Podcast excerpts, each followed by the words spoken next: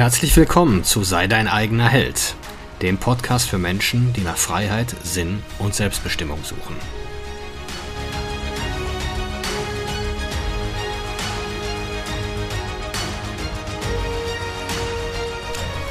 Mein Name ist Marcel Manten, ich bin Familienvater und Unternehmer und in diesem Podcast möchte ich die Erkenntnisse und Lektionen mit euch teilen, die mich das Leben auf meinem Weg bisher gelehrt hat. Ja, Negativität ist die Werkseinstellung der Menschen. Also wir sind alle darauf gepolt und programmiert, Negativität in unserer Umgebung zu erkennen. Eben weil der Mensch früher ständig nach Gefahren Ausschau halten musste und einer Glückseligkeit oder einem angenehmen Zustand einfach nicht trauen konnte.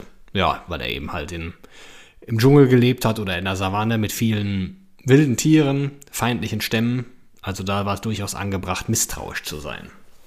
Aber die Negativität, die wir heute so erleben, dass Menschen einfach gerne über, ja, über schlechte über Krankheiten reden, Wetter ist immer wieder Thema, ähm, Lästern ist so eine typische Form der Negativität. Was wir in den sozialen Medien sehen, ähm, dieses Haten und dieses, ja, draufhauen, wenn sich mal jemand aus der Deckung wagt.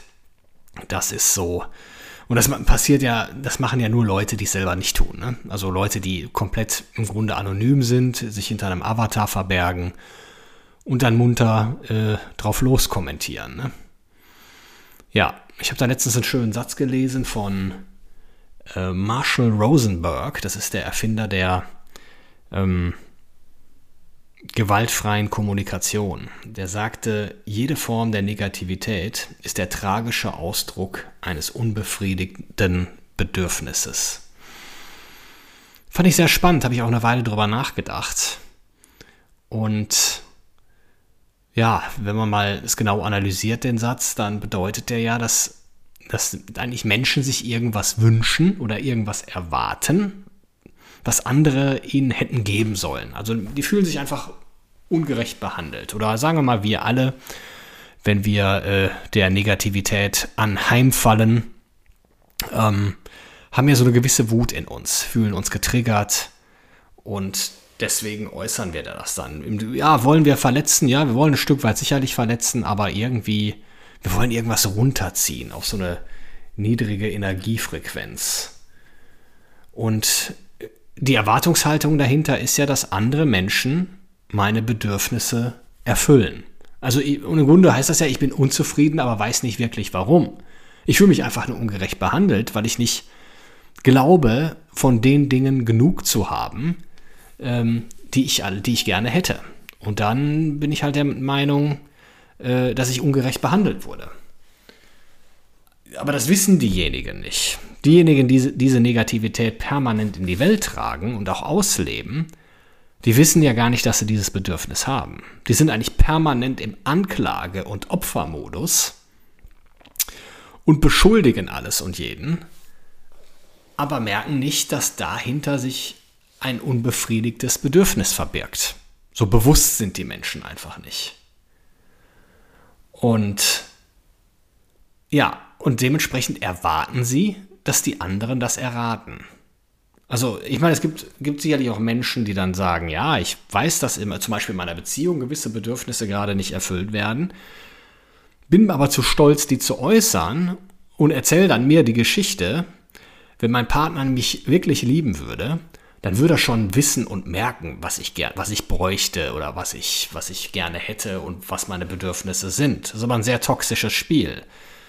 Denn dann erwarte ich ja, dass mein Partner permanent drauf losrät und vermutet und irgendwas und dann irgendwelche Bedürfnisse anfängt zu erfüllen, die vielleicht gar nicht meine sind. Also es ist schon an mir, sofern ich denn weiß, was meine Bedürfnisse sind, die Verantwortung dafür zu übernehmen und das auch auszusprechen und zu sagen, pass auf, das und das wünsche ich mir, das, das hätte ich gerne.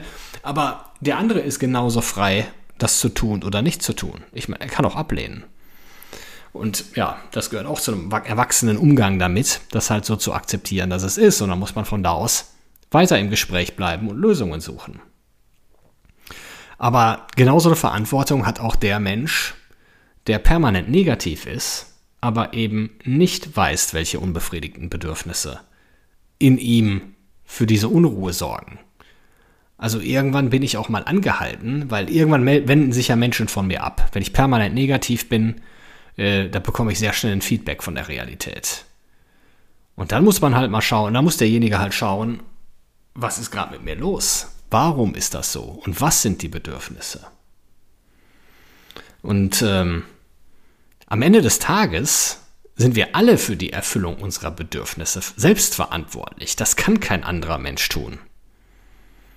Also, ich, wenn ich das gerade so an, so an meine Beziehungsgeschichte oder Historie zurückdenke, es ist immer zum Scheitern verurteilt, wenn zwei Menschen auf Partnersuche sind und dann erwarten, dass der jeweils andere mich glücklich macht oder die gegenseitige Erwartungshaltung haben, dass der andere mich glücklich macht. Weil das kann kein anderer.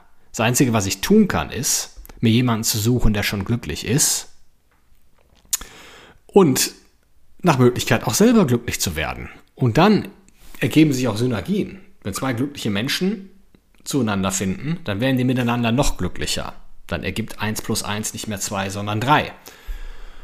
Und äh, wohingegen, wenn zwei unglückliche Menschen zueinander finden, mit der Erwartungshaltung, sich gegenseitig glücklich zu machen, oder dass der andere mich jetzt glücklich macht, dann ergibt 1 plus 1 bestenfalls 1, weil die wären ohne einander definitiv besser dran. Ja, und das ist hochgradig toxisch. Also das, das, das, ich meine, das finden wir überall. Ich meine, selbst wenn wir Komplimente annehmen oder wenn wir, wenn uns jemand ein Kompliment macht, die Neigung habe ich zum Beispiel. Wenn mir jemand sagt, das hast du gut gemacht, und dann sage ich direkt, ah nee, nee, aber das habe ich, das war da nicht so gut. Ne? Da hätte ich, das hätte ich dann besser machen können. Das einfach mal stehen zu lassen, weil es ja auch ein Geschenk ist. Ich meine, ich verletze den anderen ja auch damit. Er will mir ein Geschenk machen und ich lehne es ab. Und ich mache es klein, indem ich direkt irgendwas anbringe, äh, was die Sache, was der, was der Sache die Bedeutung nimmt. Und äh, naja, ich stelle es auch fest, wenn ich, wenn ich positives Feedback gebe oder wenn ich mal jemandem ein aufrichtiges Kompliment mach, mache, wie unwohl sich die Leute damit fühlen. Weil alle permanent in diesem Anpassungsmodus sind. Na, alle wollen, alle es immer den anderen möglichst recht machen und glauben, dass das ist ja dann auch ähm, so, so gewollt oder es müsste so sein, dass man, allen, dass man es allen permanent recht macht. Und wenn ich denen dann recht mache, dann werden wiederum meine Bedürfnisse befriedigt. Aber das funktioniert so nicht.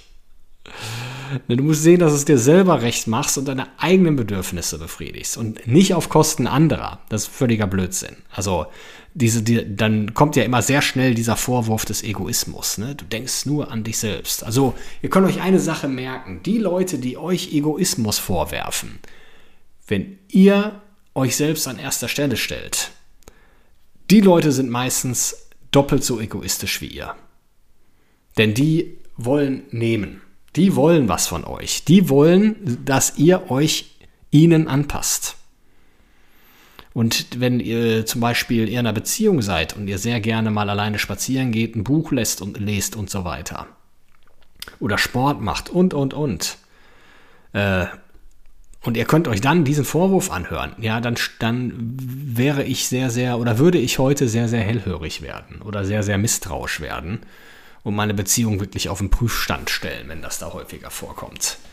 Ich meine, wenn ich natürlich jetzt jeden Tag vier Stunden Sport mache äh, überhaupt keine Zeit mehr für meine Partnerin habe, dann ist das sicherlich auch nicht gut, aber man kann sich ja mal drüber unterhalten und sagen, so, pass auf, wie viel vom Tag an gemeinschaftlichen äh, Aktivitäten, an äh, Zweisamkeit wollen wir? Und wie viel willst du, wie viel will ich und wo können wir uns treffen? Dann kommen solche Gespräche gar nicht erst auf. Also, es geht darum, euch selbst glücklich zu machen und euch und euer Glück und Wohlbefinden an erster Stelle zu stellen. Und das kann berufliche Erfüllung sein, aber nichtsdestotrotz bleibt ja alles ein Dreikampf, ne? Ist, äh, oder ein Vierkampf sogar. Ne? Ihr habt die Familie, ihr habt eure Gesundheit, ihr habt euren Job, ihr habt eure Spiritualität, eure Connection zu euch selbst. Und in allen, allen vier äh, müssen wir halt jeden Tag antreten.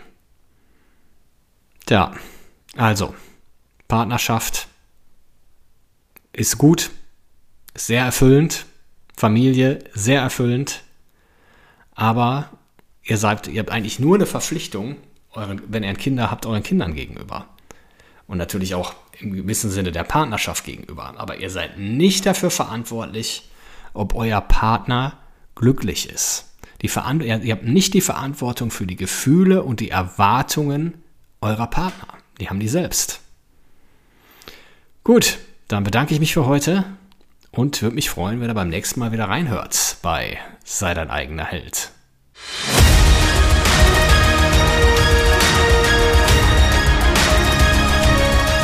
Ich danke euch fürs Zuhören.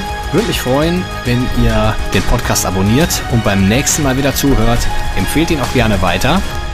Bis dahin, ich freue mich.